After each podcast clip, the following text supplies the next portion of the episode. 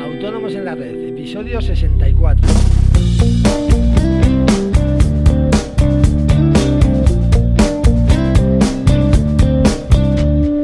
Muy buenos días a todos y bienvenidos un día más, un jueves más, hoy 10 de diciembre de 2015, a Autónomos en la Red, el programa, el podcast en el que hablamos de todos aquellos temas que nos interesan a los autónomos, eh, desde financiación, IVA, IRPF, seguros sociales, Bien, hoy vamos a hablar de la conciliación de la vida profesional y familiar de los autónomos. Pero antes, como siempre, recordaros que en asesoríafiscalautónomos.es os ofrecemos nuestros servicios de contabilidad e impuestos que os ayudarán a gestionar mucho mejor vuestros negocios y a optimizar vuestra factura fiscal. Y todo ello a unos precios realmente competitivos.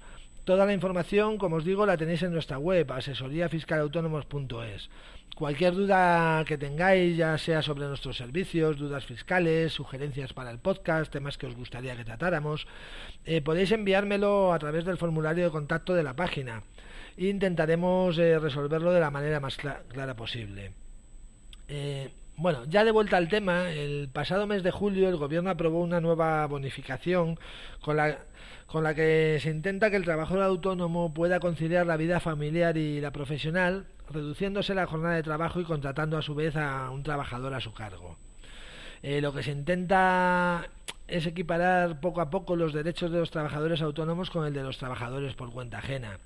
De esta manera, lo que se intenta es que los autónomos puedan atender sus obligaciones familiares sin perjudicar su negocio, y así cumplir con la normativa europea en materia de conciliación familiar e igualdad.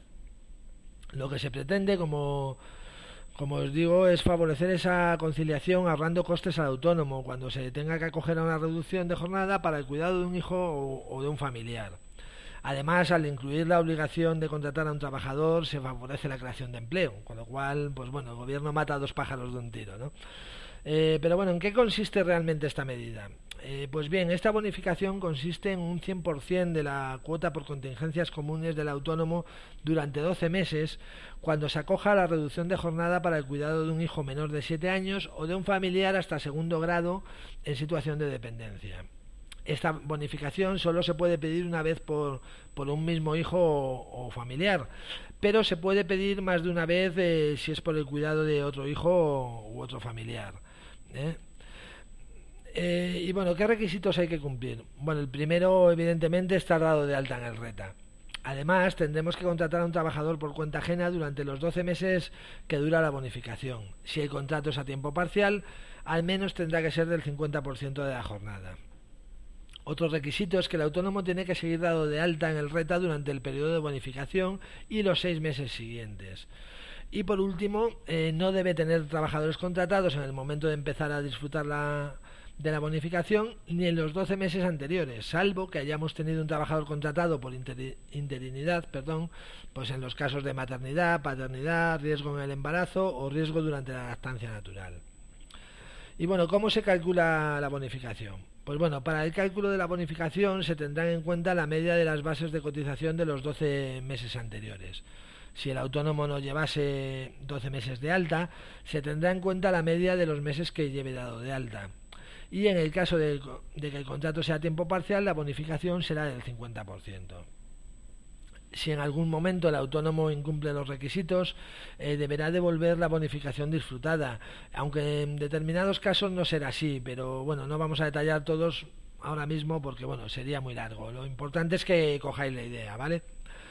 Y bueno, ya por último vamos a valorar la medida en sus justos términos. Eh, aunque es una medida que puede ayudar a la conciliación de la vida personal y familiar, eh, la verdad es que todavía resulta insuficiente y discriminatoria, ya que, por ejemplo, en el caso de los trabajadores por cuenta ajena, el derecho al cuidado por hijos llega hasta los 12 años, en vez de los 7 años en el caso de los autónomos.